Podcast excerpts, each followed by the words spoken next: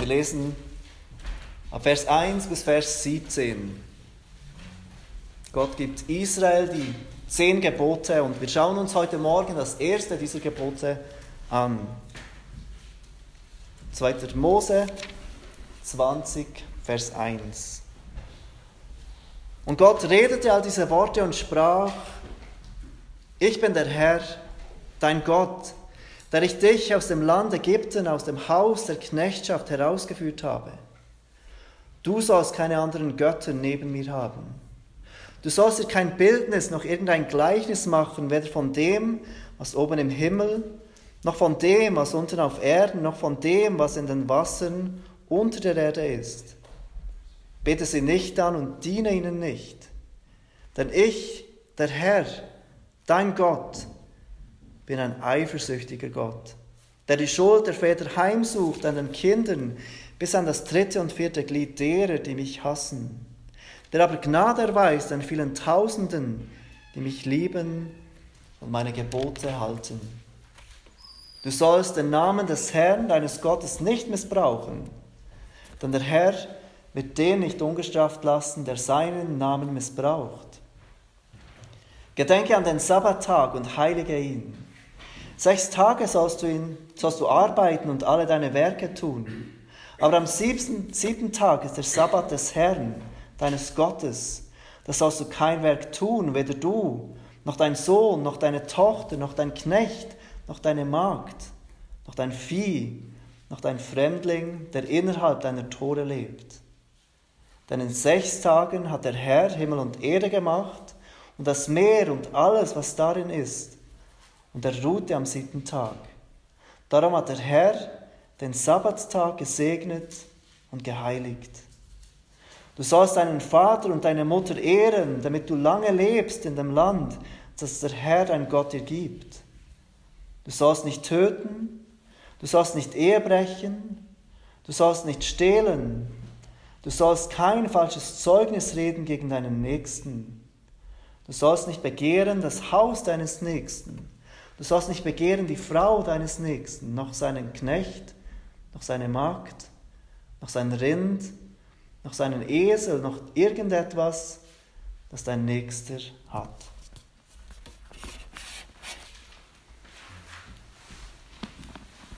Ich habe vor kurzem ein Interview gesehen auf dem Internet von einem Evangelisten mit einer jungen Katholikin. Und dieser Evangelist hat die, diese junge Frau gefragt, kannst du mir das Evangelium erklären? Was ist die gute Nachricht, die die Bibel uns gibt? Kannst du mir erklären, was die gute Nachricht der Bibel ist? In einer kurzen Zusammenfassung. Und diese junge Frau sagte, es ist Liebe Gott von ganzem Herzen, liebe deinen Nächsten wie dich selbst.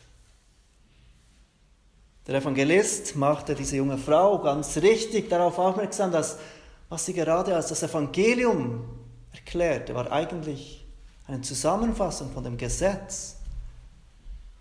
Jesus fasst das Gesetz so zusammen, ihn zu lieben mit ganzem Herzen und den Nächsten wie uns selbst. Und das Gesetz ohne die gute Nachricht ist keine gute Nachricht.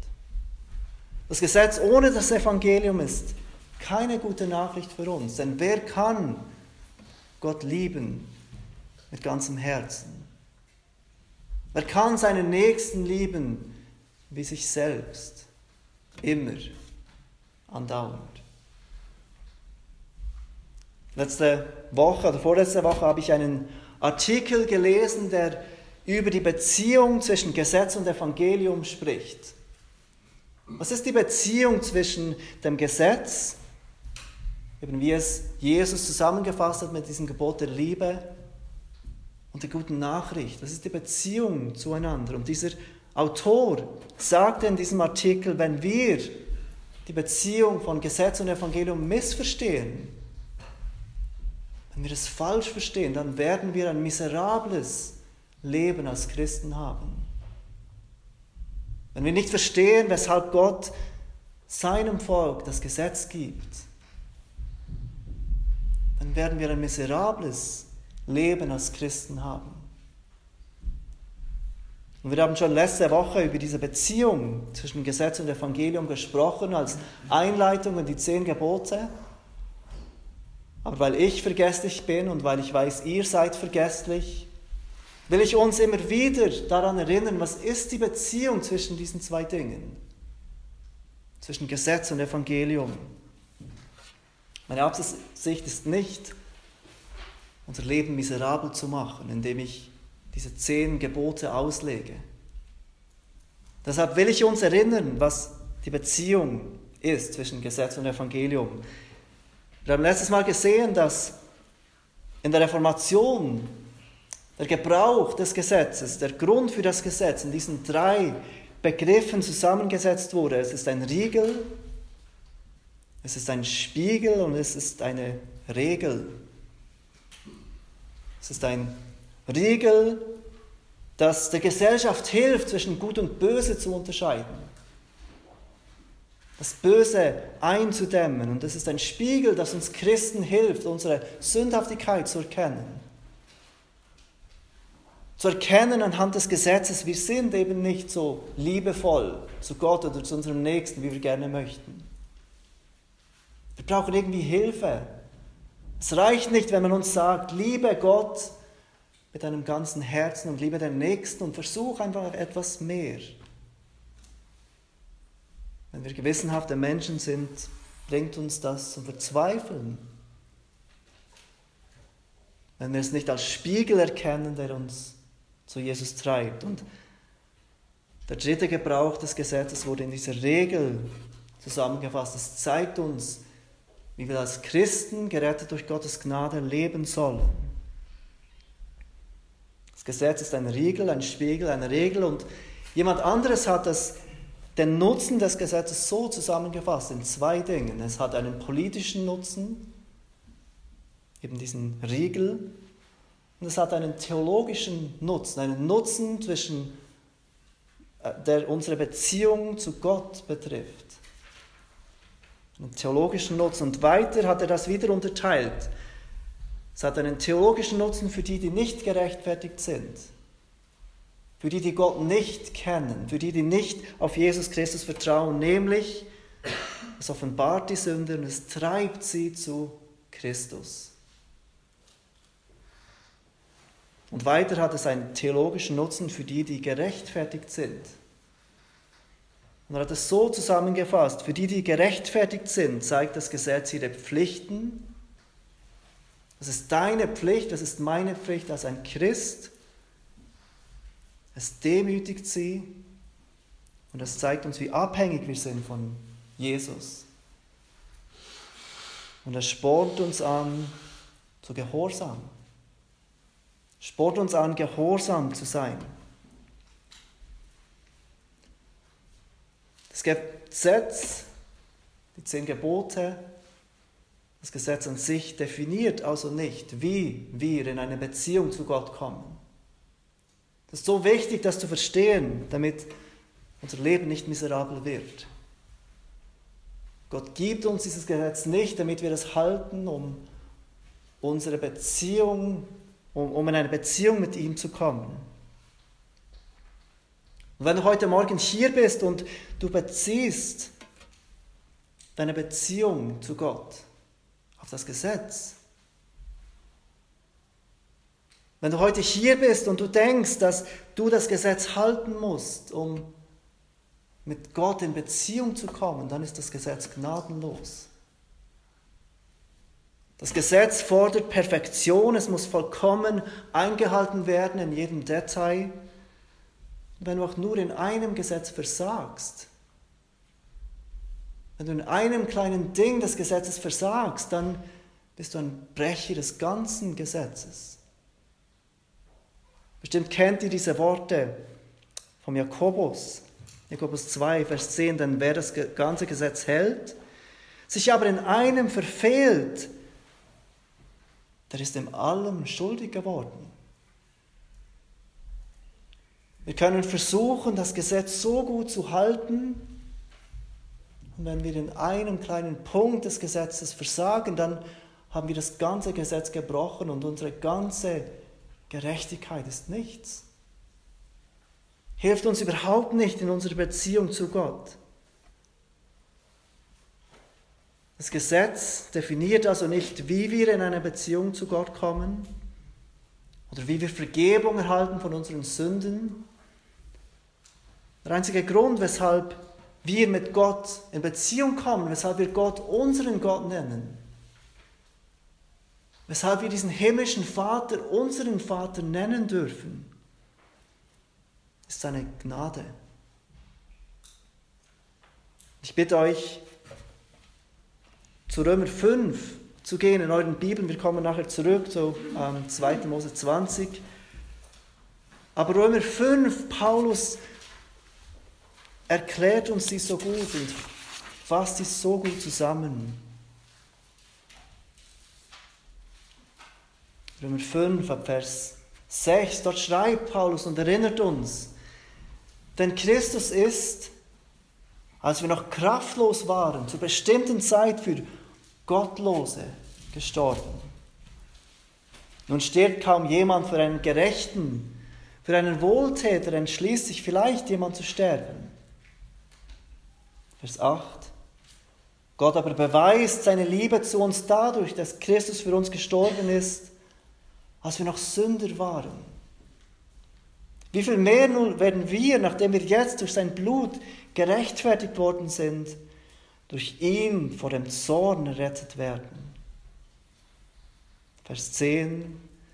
Denn wenn wir mit Gott versöhnt worden sind durch den Tod seines Sohnes, als wir noch Feinde waren, wie viel mehr werden wir als Versöhnte gerettet werden durch seine Liebe.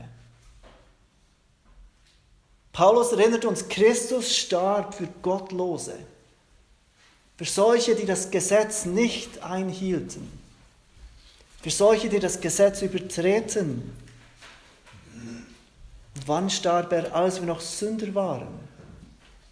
Dies bedeutet natürlich nicht, dass wir jetzt keine Sünder mehr sind, aber es bedeutet, wir werden nicht mehr durch die Sünde definiert. Wir sind nicht mehr definiert durch die Sünde, wir sind nicht mehr Sünder in unserer Identität. Vers 9, nachdem wir jetzt durch sein Blut gerechtfertigt werden, das Gesetz dient uns nicht zur Rechtfertigung, sein Tod am Kreuz dient uns zur Rechtfertigung. Und diese gehört uns, wenn wir unser Vertrauen auf ihn setzen, wenn wir vereint werden im Vertrauen mit Christus. Und dann Vers 10, jetzt sind wir Versöhnte. Wir waren Sünder.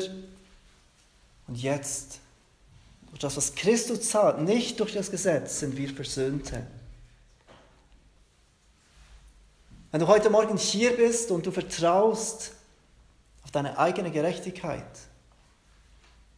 du vergleichst dich mit anderen Menschen, du denkst, ich bin nicht so schlecht wie die anderen, ich mache nicht wirklich Schlimmes, ich versuche so gut ich kann, das Gesetz Gottes einzuhalten, versuche so gut ich kann, Gott zu gefallen. Und ganz sicher wird dieser Gott gnädig sein und mich annehmen, denn ich versuche, ich gebe mir Mühe. Und dass deine Gedanken heute Morgen sind, wenn du dich nicht ausschließlich auf Jesus Christus verlässt, dann bist du verpflichtet, dieses Gesetz vollkommen zu halten. Nicht nur ein bisschen, so gut du kannst, nein, du musst es vollkommen halten und wenn du in einem Gesetz versagst, hilft dir deine eigene Kraft, deine eigene Gerechtigkeit überhaupt nichts. Und wenn wir ehrlich sind und wenn wir der Bibel vertrauen, dann wissen wir, dass es niemand von uns schafft. Niemand von uns kann genug gerecht sein. Niemand von uns kann das Gesetz in jedem Punkt halten. Aber wenn du heute Morgen hier bist und du vertraust auf Jesus Christus, du hast erkannt, dass du es nicht schaffst. Und du verlässt dich ganz auf das, was Jesus tat, wie er das Gesetz hielt, wie er sein Leben gab für Sünder. Dann kannst du heute Morgen zum Gesetz kommen und merken, dass, das Gesetz keine Kraft mehr über dich hat, dich zu verdammen. Das Gesetz hat keine Kraft mehr, dich zu verurteilen oder dich anzuklagen. Du liest das Gesetz nicht mit den Gedanken, ich fühle mich verurteilt, denn ich kann es einfach nicht. Wenn du liest es als die guten und verbindlichen Regeln eines liebenden Vaters, wie wir ihn ehren können, wie wir für ihn leben können. Und wenn du mit Christus verbunden bist durch deinen Glauben, dann fällt auch diesen Druck weg, das Gesetz perfekt einhalten zu müssen. Dieser Druck der Perfektion. Wenn du in Christus bist, dann, ein Autor hat es so beschrieben, dann ist Gott zufrieden mit den Babyschritten seiner Kinder, während sie den schmalen Weg hinunterstolpern. Dieser Druck, das Gesetz perfekt einhalten zu müssen, fällt weg. Und wir kommen zu diesem Gesetz in Dankbarkeit, in der Erkenntnis, dass Christus für uns das Gesetz erfüllt hat und im Vertrauen, dass in diesem Gesetz Gott uns zeigt, wie wir für seine Ehre und auch für unser Gut, für unsere eigene Freude, Freude leben können. Also nicht, wie kommen wir in Beziehung zu Gott? Auch nicht, und das ist ganz wichtig, wie bleiben wir in Beziehung mit Gott? Denn die Beziehung ist ausschließlich aus Gnade, anfänglich und auch im Weiteren. Sondern wie ehren wir Gott in dieser Beziehung, die aus seiner Gnade kommt. Und auch in diesem Kontext der Gnade gab Jesus, äh, gab, gab Gott Israel diese zehn Gebote. Wenn ich zurückgehe zum 2. Mose, Kapitel 20, Vers 2. Ich bin der Herr, dein Gott, der ich dich aus dem Land Ägypten, aus dem Haus der Knechtschaft herausgeführt habe. Das Volk Israel wohnte in Ägypten wir lesen am Anfang des zweiten Mosebuches, sie vermehrten sich, sie wurden immer mehr, sie hatten immer mehr Kinder und das Volk wuchs. Und irgendeinmal merkten die Ägypter, dass Israel langsam zahlreicher wird als sie selber. Diese Israeliten werden immer mehr als wir Ägypter. Und sie fingen an, Sklaventreiber über Israel zu setzen. Sie fingen an, sie in Besitz zu nehmen, sie zu versklaven, ihre Freiheit wegzunehmen. Sie fingen an, ihnen Zwangsarbeit aufzubürden. Sie mussten harter und harter für die Ägypter arbeiten. Und irgendeinmal war Ägypten und besonders der König so bedroht von diesen Israeliten, dass er sagte, jedes männliche Kind, jedes männliche Baby, das auf die Welt kommt, dieser Israeliten, soll getötet werden. Wir wollen nicht, dass diese Israeliten noch mehr und mehr werden. Gott in seiner Gnade sieht, wie schlecht es seinem Volk geht, wie sie leiden unter dieser Sklaverei. Er schickt in seiner Gnade oder er beruft Mose als einen Retter seines Volkes und er führt dieses Volk von Sklaven durch große Wunder und große Wundertaten siegreich aus diesem starken Ägypten heraus. Das Meer auf der einen Seite, die, Israelit, die, die ägyptische Armee auf der anderen Seite. Es erscheint auswegslos für Gottes Volk. Und was tut Gott? Ich glaube, wir alle haben schon diese Gänsehaute Momente erlebt, als wir den Prinz von Ägypten schauten und Mariah Carey und Whitney Houston singen hören und dann sehen wir, wie plötzlich dieses Meer sich trennt und Israel trockenen Fußes durch dieses Meer geht. Und wie gleichzeitig die Ägypter kommen und in diesem Meer ertrinken. Gott erwählt sich dieses Volk aus der Knechtschaft heraus, er befreit dieses Volk aus ihrer Sklaverei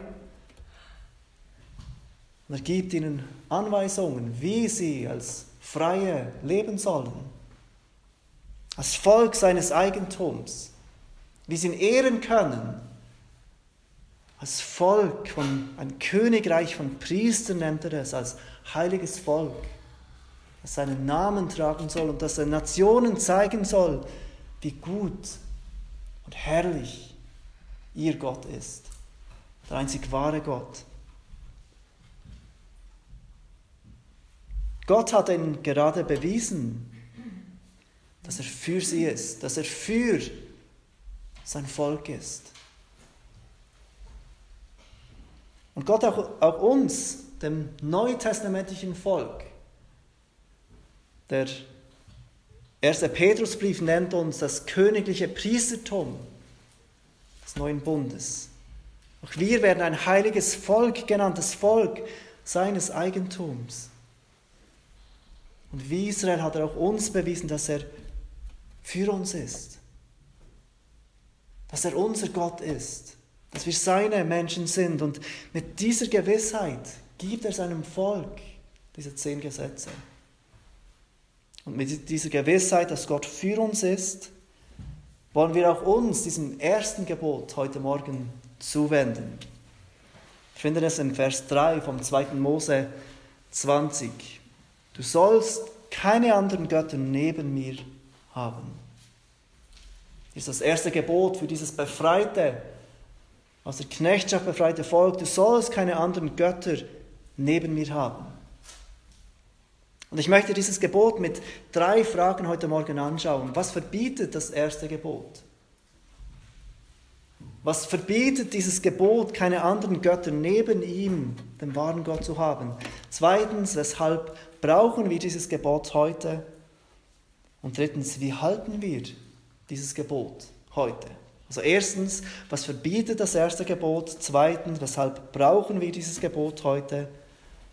Und drittens, wie halten wir dieses Gebot heute? Zur ersten Frage, was verbietet das erste Gebot? Einige von euch kennen den New City Katechismus. Und dort steht die Frage, was fordert Gott im ersten Gebot? Und die Antwort ist, dass wir Gott als den einzigen wahren und lebendigen Gott kennen und auf ihn allein vertrauen dass wir Gott, den einzigen wahren und lebendigen Gott, kennen und auf ihn allein vertrauen.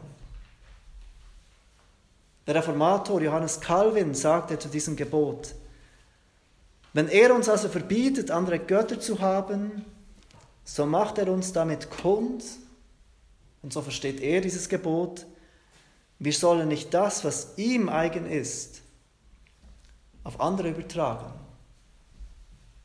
Wir sollen nicht das, was eigentlich Gott gebührt, das, was ihm gehört, auf das, was er alleine Anrecht hat, irgendjemand anderem geben. Und er geht weiter und fragt sich, was sind denn die Dinge, die wir Gott schuldig sind? Er ist unser Schöpfer, er hat uns gemacht und wir schulden ihm als seine Schöpfer gewisse Dinge. Was sind diese Dinge, die wir ihm, als dem allein wahren Gott, schulden?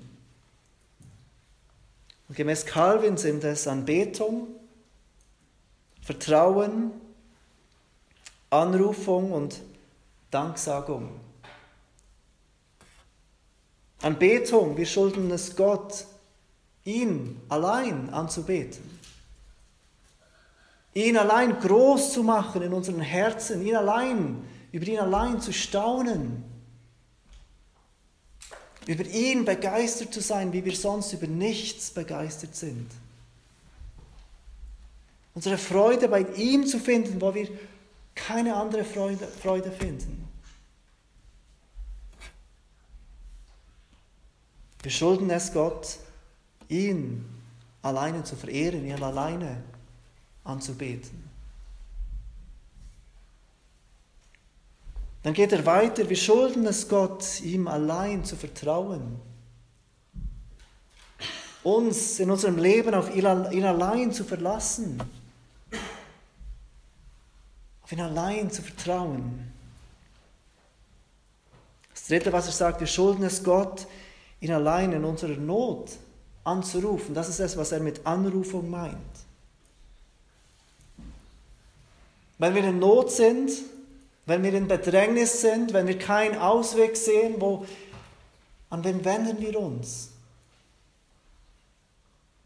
Und Calvin sagt ganz richtig, wir schulden es Gott, ihm allein in unserer Not anzurufen.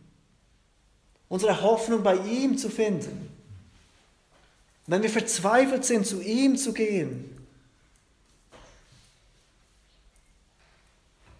Nicht zuerst alles Menschenmögliche zu tun und dann zu denken, okay, jetzt können wir nicht weiter, jetzt gehen wir noch zu Gott. Nein, zuerst zu ihm zu kommen, zuerst auf ihn zu hoffen vor allen anderen Dingen. Und als viertes, sagt Calvin richtig, wir schulden es Gott, ihm allein Lob und Dank zu bringen für alle seine Gaben. Wir schulden es Gott, ihm Dank zu geben. Ihm zu danken für alles, was wir haben. Es ist richtig, dass wir arbeiten, dass Gott ähm, Dinge braucht, um uns Dinge zu geben. Dass Gott Jobs braucht, dass er Geld braucht, um uns die Dinge zu geben, die wir brauchen. Aber wir erkennen, dass alles von ihm kommt dass er unser Versorger ist und wir schulden es ihm, Dank zu geben vor allen anderen Dingen.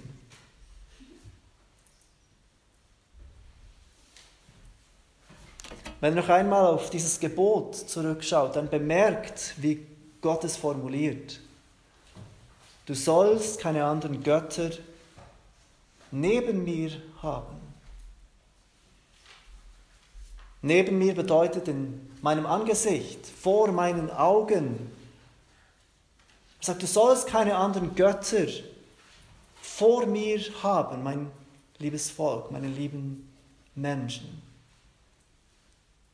Das bedeutet natürlich nicht, dass wir falsche Götter haben dürfen, wenn wir sie verstecken, wenn wir sie in unseren Herzen haben. Wir wissen, dass Gott alles sieht, dass alles vor ihm offenbar ist.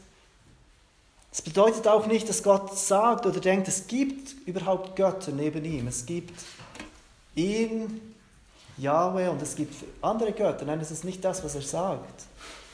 Die Bibel macht uns klar, dass es nur einen Gott gibt. Und alle Götter, die wir so gerne anbeten, sind falsche Götter, nichtige Götter, stumme und tote Götter. Aber die Formulierung deutet vielleicht auf etwas hin, wie Gott es formuliert. Du sollst keine anderen Götter neben mir haben, in meinem Angesicht, vor mir. In verschiedenen Stellen der Bibel vergleicht Gott seine Beziehung zu seinem Volk mit dem Ehebund, der Beziehung zwischen Ehemann und Ehefrau. Und das erste Gebot können wir daher mit einer Ehe vergleichen. Stellt euch einmal einen Ehemann vor.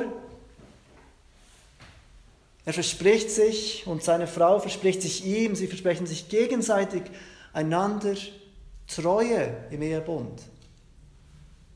Sie versprechen sich Exklusivität, da ist kein Platz mehr für jemand anderes drin.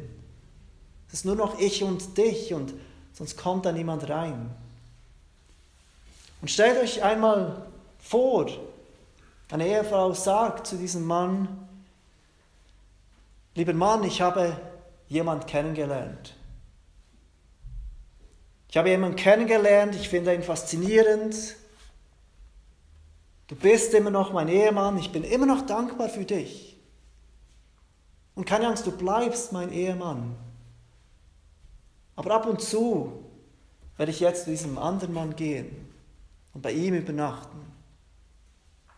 Und ab und zu werde ich mit diesem anderen Mann in die Ferien gehen. Keine Angst, du bist immer noch mein Ehemann. Aber es gibt jetzt da diesen anderen Mann in meinem Leben. Und wir alle würden erwarten, wie der Ehemann seine Ehefrau vor die Wahl stellt. Entweder ich oder er. Es gibt keinen Platz für jemand anderes in dieser Ehebeziehung. Und genau gleich teilt Gott uns mit mit diesem Gebot, es gibt keinen Platz, wenn ich dein Gott bin, für irgendein Gott neben mir. Ich bin der einzig wahre Gott. Du bist meine Braut, errettet durch meinen Sohn. Und ich teile meine Braut nicht mit jemand anderem. Gott ist der einzig wahre Gott und er fordert von uns alleiniges Vertrauen, alleinige Anbetung, alleinige Anrufung, alleinige Danksagung. Weshalb brauchen wir dieses Gebot heute? Das ist die zweite Frage, mit der wir uns beschäftigen wollen. Weshalb brauchen wir gerettet durch Gottes Gnade, erneuert durch den Heiligen Geist. Weshalb brauchen wir überhaupt diese, dieses Gebot noch heute? Israel lebt in einer Welt, in der alle Völker nebendran verschiedene Götter hatten. Sie hatten Götter für dieses und für jenes, ein Gott für das und ein Gott für das. Wenn ich dies wollte, dann wandte ich mich an diesen Gott. Wenn ich das brauchte, wandte ich mich an diesen anderen Gott. Und diese Götter waren allgegenwärtig. Sie waren akzeptiert in der Gesellschaft, sie waren sichtbar, sie waren berechenbar. Ich musste genau das tun, dann würde ich das erhalten. Sie waren tolerant. Sie forderten nicht, wie Jahwes tat, alleinige Loyalität. Ich konnte gut diesen Göttern dienen und diesen Göttern gleichzeitig. manchmal sind wir in der Gefahr zu denken, dass dieser Götzendienst, diese Anbetung von anderen Göttern, nur weil wir keine Götter aus Stein und Holz haben, nicht mehr so eine Gefahr für uns heute ist. Wir denken klar, wir kennen diesen einen Gott der Bibel und wir vertrauen auf ihn allein. Wir haben keine falschen Götter in Form einer Statue bei uns zu Hause. Wir werfen uns nicht nieder vor irgendwelchen Figuren anderer Götter. Und wir sind versucht zu denken, dass wir eigentlich dieses Gebot ganz gut einhalten. Es gibt ja nur diesen einen Gott. Aber auch wir sind ständig in Gefahr, falsche Götter anzubeten. Götter, die akzeptiert sind in unserer Gesellschaft. Götter, die allgegenwärtig sind, Götter, die berechenbar sind. Ich muss genau das und das tun oder nicht tun und dann erhalte ich dies. Götter, die tolerant sind, die ich neben anderen Göttern haben kann. Götter, die von der Gesellschaft überhaupt nicht verpönt sind. Wir sind in Gefahr, auf Dinge zu hoffen, die wir sehen können, wie diese sichtbaren Götter. Die ganze Bibel zeigt uns das. Wie das menschliche Herz sich ständig immer wieder dazu neigt, Dinge, die Gott geschaffen hat, zu Göttern zu erheben. Dass wir ständig dazu neigen, unsere Sicherheit, unsere Freude, unsere Hoffnung in diesen Dingen der Welt zu finden. Und nicht zu diesem allein wahren Gott zu gehen. Unser Herz neigt ständig dazu, uns an Dingen festzuhalten, die zwar gut sind, oft, die Gott uns geschenkt hat, aber wir klammern uns daran fest und wir denken, wir können kein Leben haben ohne diese Dinge.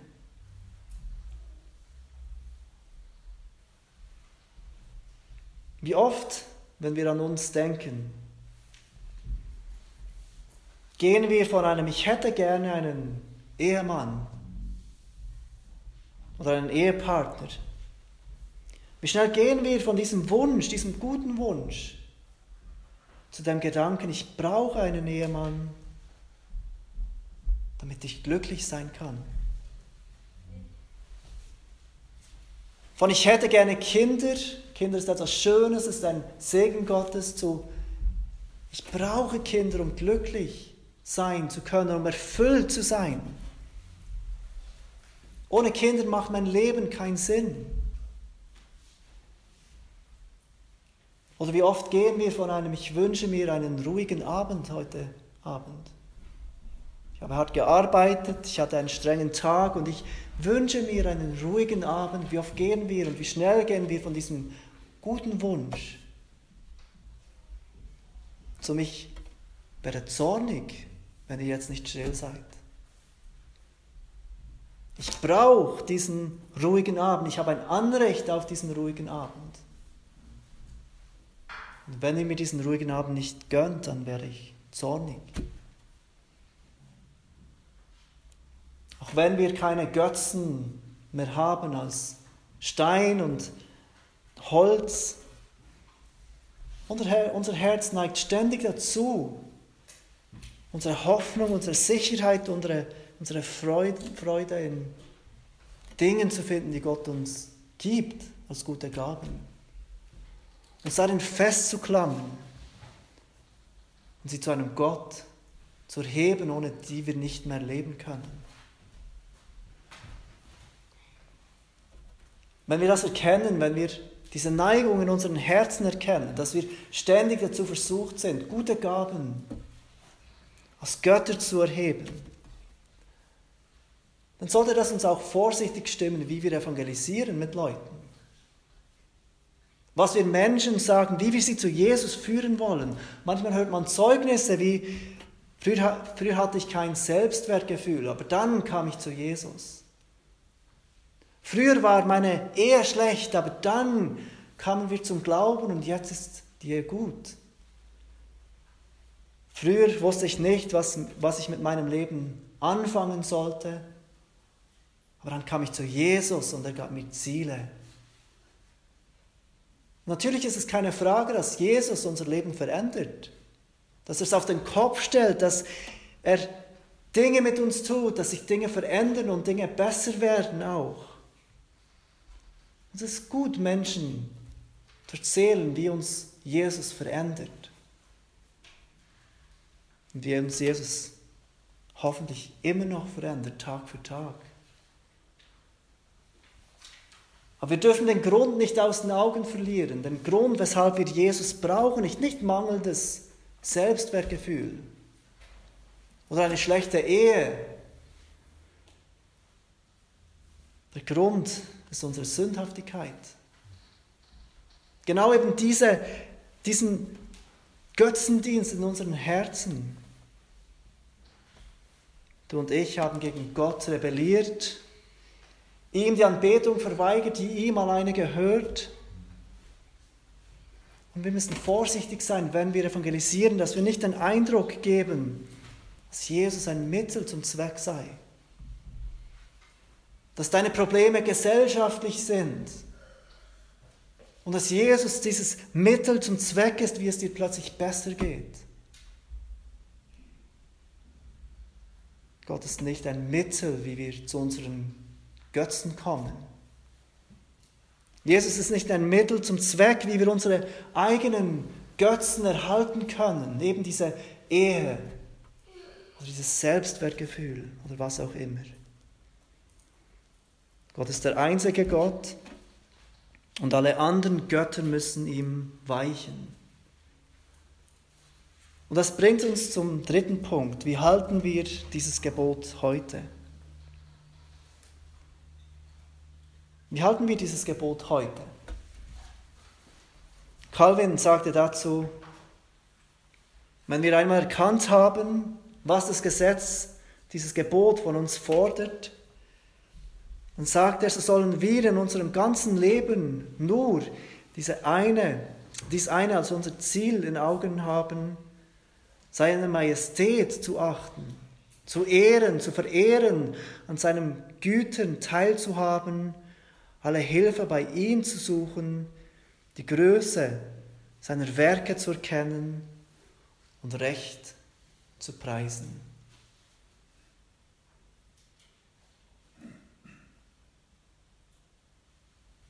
Im Neuen Testament sehen wir, wie Gott sich offenbart in Jesus Christus.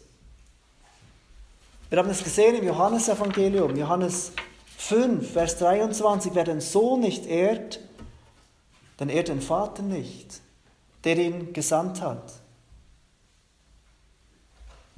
Für uns Menschen, die nach dem Kommen Jesus leben, ist klar, wir können dieses Gebot nicht einhalten, wenn wir nicht Jesus Christus ehren. Wir können diesen einzig wahren Gott nicht kennen und ihm vertrauen, wenn wir ihm nicht durch Jesus Christus näher kommen. Wenn wir nicht durch Jesus Christus zu ihm kommen und auf ihn vertrauen, wenn wir ihn nicht durch Jesus Christus verehren. Wir halten dieses Gebot, wenn unser Herz Jesus Christus alleine anbetet. Wenn unser Herz Jesus Christus alleine sucht und auf ihn vertraut. Wenn wir in Not sind und Jesus Christus anrufen als unsere Hilfe. Wenn es Jesus Christus ist, der wir ständig und in jeder Situation Dank darbringen. Zum Schluss will ich uns ein paar Fragen stellen, die uns helfen zu erkennen, wo wir falsche Götter anbeten. Die erste Frage ist, wovor fürchtest du dich am meisten? Was ist deine Angst in deinem Leben? Wovor fürchtest du dich? Wovor hast du vielleicht Albträume sogar? Was ist das Schlimmste, das du denkst, könnte dir zustoßen? Eine zweite Frage ist, was macht dich zornig? Was bringt dich zum Zorn? Oft versteckt sich hinter unserem Zorn eine, eine Anbetung eines falschen Gottes. Es gibt Zorn, der gut ist, der berechtigt ist, wenn er auf Jesus, wenn er von Jesus handelt. Wir sollen zornig sein, wenn, wenn Leute Jesus falsch darstellen, wenn Jesus Name in Verruf gebracht wird. Aber oft geht Zorn um uns selbst. Was ist es, das dich zornig macht, zum Zorn bringt? dass du dich nicht mehr kontrollieren kannst. Die dritte Frage, an wen wendest du dich, wenn es dir nicht gut geht? Wenn es dir nicht gut geht, wenn du nicht, ähm, wenn du dich nicht freudig fühlst, wenn du niedergeschlagen bist, wo suchst du deine Hilfe? An wen wendest du dich? Was ist hier dein Impuls? Wer kommt zuerst in deine Gedanken?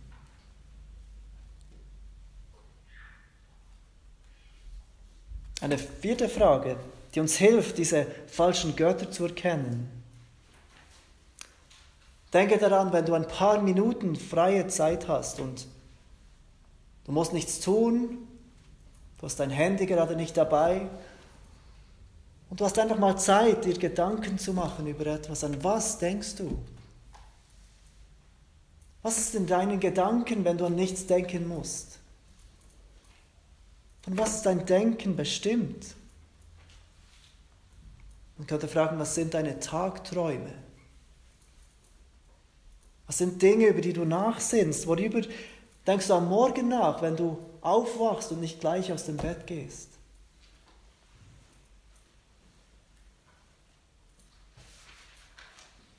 Eine fünfte Frage, wo fällt es dir einfach, Opfer zu bringen?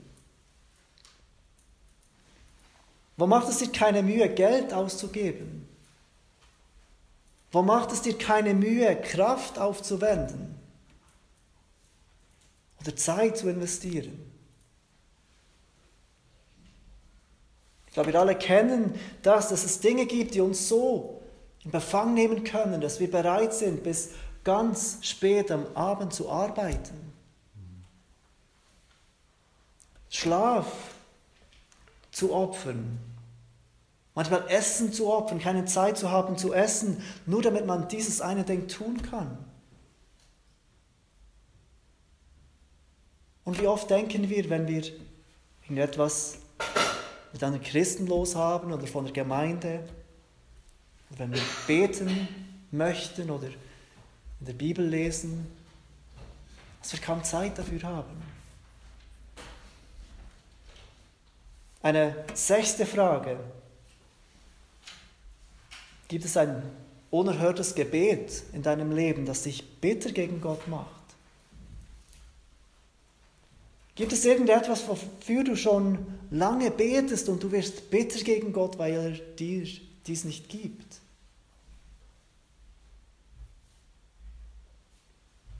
Und eine siebte Frage, die damit zusammenhängen mag. Worüber beklagst du dich? Wo fällt es dir schwer, Gott dankbar zu sein?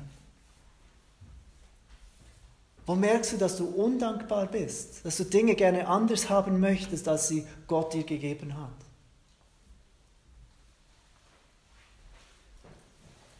Wenn wir diese Fragen uns ehrlich stellen, dann erkennen wir, wie weit weg wir sind von dem Einhalten dieses Gebotes in Perfektion. Wir erkennen, wie schnell wir andere Dinge haben, die uns so wichtig werden, die Götter neben diesem einen wahren Gott sind. Und wir erkennen, wie wir ständig dafür kämpfen müssen, dass Gott unser einziger Gott bleibt. Dass wir Gott alleine anbeten. Dass wir ihm alleine Dank geben. Dass wir unsere Hoffnung in ihm alleine finden. Und wir erinnern uns, ich möchte uns erinnern an diese ermutigende Wahrheit, dass auch wenn wir weit davon entfernt sind, dieses Gebot ganz einzuhalten, dass Gott zufrieden ist mit den Babyschritten seiner Kinder, während sie diesen schmalen Weg, der zum Leben führt, hinunterstolpern. Lass uns beten zusammen.